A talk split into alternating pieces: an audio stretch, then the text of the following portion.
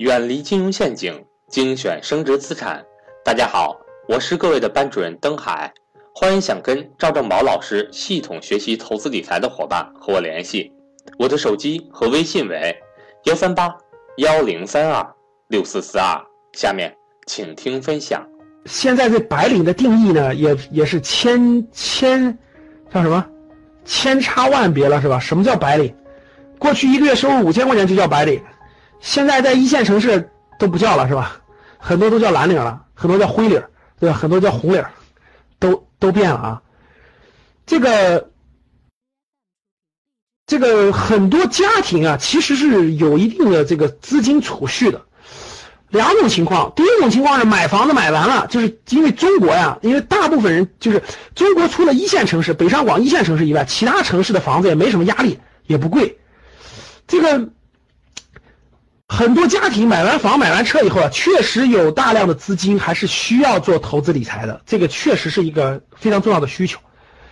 那还有的家庭呢，没有买房子呢，暂时也买不起，但是有点钱呢，肯定有这个需求，对不对？有投资理财的需求。老师，我月光一族，我没有积蓄，我就我挣的钱就花掉，挣的钱什么租房子什么各方面花掉，我根本就没有积蓄，可能不可能？非常可能。正常不正常？也正常，这不同的阶段。不同阶段，但是有的就不是啊，有的呃夫妻俩对吧？两个人一起这个家庭的收入啊，有一个人挣钱花，另一个人攒起来，一年能攒个几万块钱，慢慢慢他积累下来就是一笔不小的几十万的资金。那这个社会上是这样的，各位，我相信不用多说，就是如果你想活的发展的好，那那那那最那个那啥的肯定是创业，毫无疑问啊，第一肯定是创业，我大胆创业，我肯定赚大钱，对吧？但是创业。咱已经说过了啊，一百个人里有十个敢创业的，有一个成功的，这大家认同吗？这大家认同吗？创业肯定是最那啥的，改变生活、改变收入的。但是有一百个里头只有十个人敢动手的，一百个人敢，一百个人里有有九十个敢想，只有十个敢动手的，只有一个能成功，认同吗？大量的人他创业走不通啊，那怎么办？那我不创业，难道我就不能收入高点了？我就不能生活更好点了？我就不能财富自由了？第二点是啥？第二点我告诉告诉大家一个正常的。第二点是什么？第二点要加入创业型的公司，成为高管。我不能当那个领头的，太难了。我就我就成为创业公司的元老级员工，我就好好打拼了。未来打拼成高管，给我十年时间，伴随着创业型公司打拼成高管，这肯定也是可以的。这肯定比这个容易多了，懂了吗？一百个里头，一百个里头有有有一部分在体制内混着呢，有一部分在这个这个传统行业瞎混呢。一百个里头，我跟你说，有有三十个敢去新兴行业的，有三十个敢去新兴行业的，敢去创业型公司打拼的，最后大概有十个能成为高管的，就是那就是公司行业选对了，企业也选对了，最后打拼成高管了。经过十年，百分之十，这条路能不能走得通？当然能走得通啊。现在的企企业创业真成功了，要股票有股票，要期权有期权，要年薪百万有年薪百万，这不都很正常吗？满大街都是这样的。这是第二条路，各位记住，这是第二条路。第三条路是什么？第三条路是那老师，我我我我的学历也非常好，我的背景也非常好，各方面也非常好。我去五百强的大公司，各位听好了，我去五百强的大公司，哎，我去特别好大公司，我们夫妻俩都在大公司发展。啊，要年薪有年薪是吧？各方面收入也还可以，这排第三。为什么？他的收益未来有肯定超不过第二，超肯定超不过第一、第二，放心吧。打工嘛，对不对？那我尽量去大公司，大公司稳定一点，我的收入相对高一点，一两万。但是你永远达不到高管的地步，你想成为高管太难了。各位，我问你们，第三点里去这种大公司成为高管容易还是难？容易还是难？认为容易的打一，认为难的打二。很难的，哪有你想象那么容易，对吧？啊，混个十年就成高管了，五百强里都是人精，一个比一个精，都是金巴牛，你还想超过金巴牛？不可能，明白了吗？一二三，要能力有能力，要情商有情商，你怎么超过他？这还这还需要好背景呢，这还需要好背景呢，没有好背景你能进去吗？没有好背景你能你没有你没有你没有九八五二幺幺的本科研究生你能进去吗？对吧？吴老师还除了这还有啥？其他的就不在我的讨论范围内了。不是咱们不是咱们一个概念体系的，人家是体制内的。你看一百个里还有很多，人家是体制内拿稳定工资的啊，人家是这个这个这个这个这个这个事业单位的等等等等，咱就不提了，咱就不提了啊，这就是这就是另一条路，这是另一条路啊。其实大家想想，就这几条路，你不创业，你不那啥的，那你收入高了以后，那还有啥？不管你做其他的，各位，还有一条就是你肯定要投资理财吧。你要你要，其实各位听好了，年轻的时候你说老师我二二十来岁我一定要投资理财吗？其实听二十来岁其实不用投资理财，各位听好了，二十来岁最好的投资理财是干嘛？我问大家，二十多岁最好的投资理财是干嘛？二十来岁啥也别考虑，投的你自己头上，学习啊！这自己什么都不懂，书也不看，人脉要人脉没有，这个这个这个自己还不学习，投时间去学习，学习有很多种方法，不是学习就是考研，学习就是拿个 MBA 证书，那一点都不重要。学习是有时间去给自己充电，有时间晚上坐在电脑跟前来格局学习，这就叫投资。有时间去参加一些行业聚会，参加一些论坛活动，参加一些高水平人的聚会，这就是投学习。有时间拿钱去买时间，懂了吗？然后拿时间去读书学习，参加高质量的有水平的聚会、论坛活动，这不都是投资自己吗？二十多岁你不干这事，你干什么？你觉得二十多岁买个股票，然后你就发财了，你就能变成千万富翁了？赶紧拿脑子，别进水了，敲敲脑壳。二十多岁时候正好是投自己的时候，懂了吗？学习为主，各种方面学习有很多种方法，不是让你去死读书，这点不展开了啊。MBA 就别学了，MBA 就别学了，没用。现在的 MBA 都是都是刚毕业没多久的小孩上的，花那么十几万二十万没用，你就记住，别乱学了啊。看那儿。创业，这个这个，那你说我老师，我三十多岁了，各方面基础已经打好了，对吧？无论我是在五百强，哎，我还是在这个创业型的公司当高管，我还是这个创业有成，你当然要投资了，你当然要投资你自己了。那家里头家里头两个人，对吧？两个人稳定工作，呃，也有一定的积蓄了，当然要投资理财了。投资理财有很多很多需求，对吧？大家看屏幕上这么多的，是不是都能碰呢？对吧？我有一个小的视频，我以前稍微讲过一点点，有一个小的一个公开课，原来稍微讲过一点点。我问大家，储蓄储蓄算储蓄算不算投资理财？很多人都很多都想感兴趣，对吧？储蓄算不算？银行理财、国债、黄金、白银、不动产，你们知道不动产分这么多吗？不动产有七十年产权的住宅，有五十年的商铺。你知道有什么差别吗？那差别大了去了。说个最简单的，你知道七十年的有什么，五十年的没什么吗？不动产的商铺、不动产的商住楼、信托、期货、保险、贵金属、原油、域名、商标、不动产的写字楼、商住、股权，像刚才我想投股要社保就是股权、债券、期货。基金、P to P、股票、债券、期货，这多了两个。各位，这么多，因人而异。还有古董，好多没说的，对吧？还有古董啊。其实，各位，其实你别看多不多，各位这里面多不多？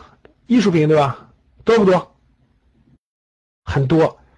所以你就感觉哇，这里面还有外汇，对，还有外汇。有人说对了，还有纸黄金，还有字画，还有灵地。哎呦，真是特丰富哈！再补充补充，还有啥？还有啥？还有墓地，草墓地的是吧？行，还有啥？你看，还邮币、车位啊，真行，彩票都算是吧？太牛了，你们，哎，你们太有才了啊！各位，这么多里头，其实。这都是大多数人口头当中经常讨论的。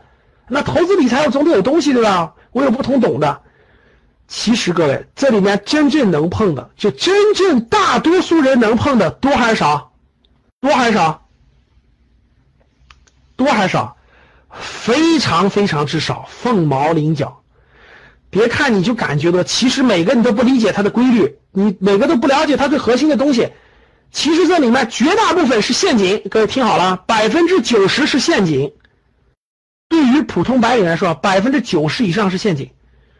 真正能投的凤毛麟角，啊，凤毛麟角。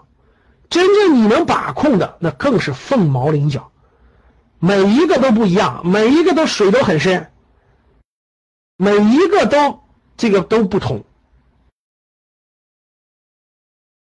每一个都有它的规律所在，每一个都代表着几项东西。第一个风险，它到底是低风无风险的，它是无风险的，还是低风险的，还是中低风险的，还是高风险的？每一个不一样。第二，他需要什么样的水平？他需要什么样的能力？有些就不用动脑子，有些不用动脑子就可以参与，有些就需要低脑子的，就需要稍微动动脑子，有些需要绞尽脑汁儿。需要花大量的时间研究的，这是这这是风险，这是技术，这第三心态。有些心态就是有些东西的心态就是有的人的心态就是我不能承受任何亏损，我不能承受任何风险。有的心态就是我只必须短期，有的心态就必须长期，我一定要有长期持有的心态。有的心态就是我一定要有这种这种这种十年甚至二十年的更长远的心态。这些如果。不了解，就是你不了解了，你不了解了整个他需要什么样的投资能力，你不了解了它的风险情况，你不了解了它需要什么样的心态，其实每一种都是都是坑。各位听好了，每一个都是坑，真的是，你不了解它就是坑，你了解了就不是坑。我随便讲一点，我随便讲一点字画啊，我就讲一讲我我自己亲身经历的故事吧。我希望对你们有所启发，好不好？我就讲讲字画。各位听好了，我就讲一个字画。我们以前啊，以前我就给你们讲真实的故事啊，名字我就不讲了啊。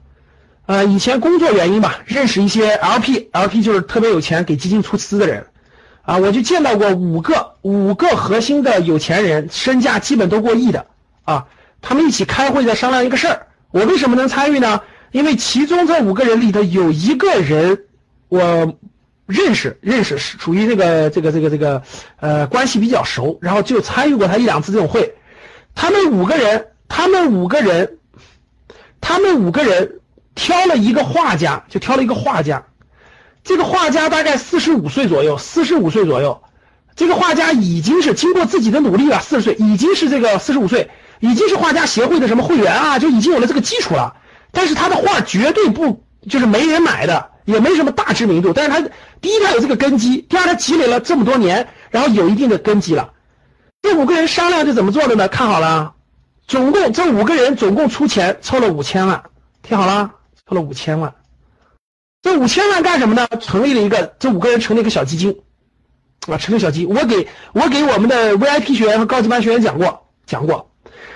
成立五千万，然后干什么呢？让这个画家，未来这个画家，未来这个画家，十年内就五年内，他所有的行踪，就所有的行动都他们都包了，啊，要参加，先参加国际上的画展，就从外围打入内内部，先参加国外的画展，啊，在每一次画展上都用这个基金，这个基金是背后的啊，没有谁都不知道啊，用这个基金去花一点钱，去在这个画展上买的买掉他的画。啊，第一幅画可能花了五十万人民币，听好了啊，可能二十万人民币，就这样。然后在外部连续三年时间多参加外部的画展，在外部先把名声搞起来，懂了吧？把名气获奖啊，画种能拍出去啊，这画不断的升值啊，把这个名气先拍起来。慢慢慢慢慢慢转向国内的，转向国内的画展。啊，这个画家每年已经约好了，每年只能画二十幅画，每年只能画二十幅画，听懂了吧？然后慢慢慢慢参加国内的画展。在国内的画展里头，哎，每次画展这个人的画都会被买掉，每次画展这个人的画都会被买掉，都会被买掉，而且每次买的价格都会高一点，每次买的价格都比上一次高一点，听懂了吗？基本上这个叫什么？就叫做按股票上的说法叫做吸筹阶段，就是吸筹阶段哈，吸筹阶段就是这个这个海外三年，国内三年，慢慢培养，慢慢培养，等这人的画。画的价格越来越高，越来越高，越来越高，上百万了一幅画，越来越贵。这个人的名气越来越大，名气越来越大，参加各种活动，上各种电视，名气越来越大的时候，未来这个画家未来二十年的画都被这五个人包了，就这未来二十年都是他们几他们六个人分，他们六个人分，二十年后就不管了，就是这画家人家自己爱值多少钱值多少钱，每年就画二十幅，每年就画二十幅。然后一步一步，一步一步，大家看出来了吧？一步一步，一步一步把这幅画全部炒起来了。他的一幅画，大家知道这个成本是多少吗？你知道这个成本？我问大家，这个画家画一幅画的成本是多少钱？那不就是一张纸加几个墨吗？那不就是零吗？知道为什么要炒作了吧？那就是他一年画二十幅，他画三十幅也那么画，听懂了吗？赵慧冰，什么叫可怜的艺术家？你知道每幅画的生意他自己还要占很大一头的，知道吗？他也上亿了，还可怜的艺术家？你以为没有人捧你能成为艺术家吗？你以为每个明星背后没有人捧能成为明星吗？都给你讲出来关键内涵了。所以什么叫字画？如果你不了解这，你不就进去了吗？你不就进去了吗？其实真是这样的，这就叫字画。字画，你你你觉得那个真的是咱除了最顶级的画家，除了最顶级的画家以外，你觉得剩下那些人相差有多大？听懂了吗？就你觉得那那些演员，你觉得那演员你相差有多大？啊，每一个里头都有内涵。我已经说过了，如果你不了解，全是坑，全是坑。什么古黄金啊、原油啊，什么真的是全是坑，真的。再讲一个有意思的啊，域名。再讲个域名，域名。你们知道你们知道这个小米原来的域名是多少吗？小米原来的域名是小米点 com，你们知道吧？小米点 com 知道不知道？就是小米，就是小米的拼音，小米点 com 知道吧？你们知道你们知道雷军花了多少钱买的米点 com 吗？知道花多少钱吗？来说一说，知道的给我敲一下，知道的给我敲一下，知道小米。雷军花了多少钱买的米点 com 吗？各位看到了，我们教室里有一千人，我们教室里有一千人，为什么你们不知道？为什么到现在为止只有只有一个人答对了？只有一个人答对了，小贺答对了，其他都不对。花了两千万人民币买了个米点 com，为啥？因为你因为你从来都不关心，结果突然有个人说，哎。哥们儿，咱咱投资域名吧，投资域名能赚钱，你觉得你能赚钱吗？因为你从来都不知道别的域名值多少钱，为什么值多少钱？你凭什么能储备对域名啊？对不对，各位？就一个米点 com，一年的成本是一百块钱，各位，这个域名的持有成本一年一百元，我持有好几个域名了，一年就一百块钱，你持有十年就一千块钱的成本，卖两千万米点 com。我告诉你，域名的价机会在哪吧？创业公司里拿到 A 轮，比如说五幺社保这种公司，未来它长大了，它一定要买短域名。你在这些公司没有拿到 A 轮的时候，拿到天使轮的时候，你就把它的短域名都给它抢住了，未来你才有可能逮住一个两千万的域名。听懂了吗？就讲到这儿吧，不讲了，以后再说吧。商标，所有的都说完了，每一个都是坑，听懂了就是坑，不懂得规律，那就什么都白瞎。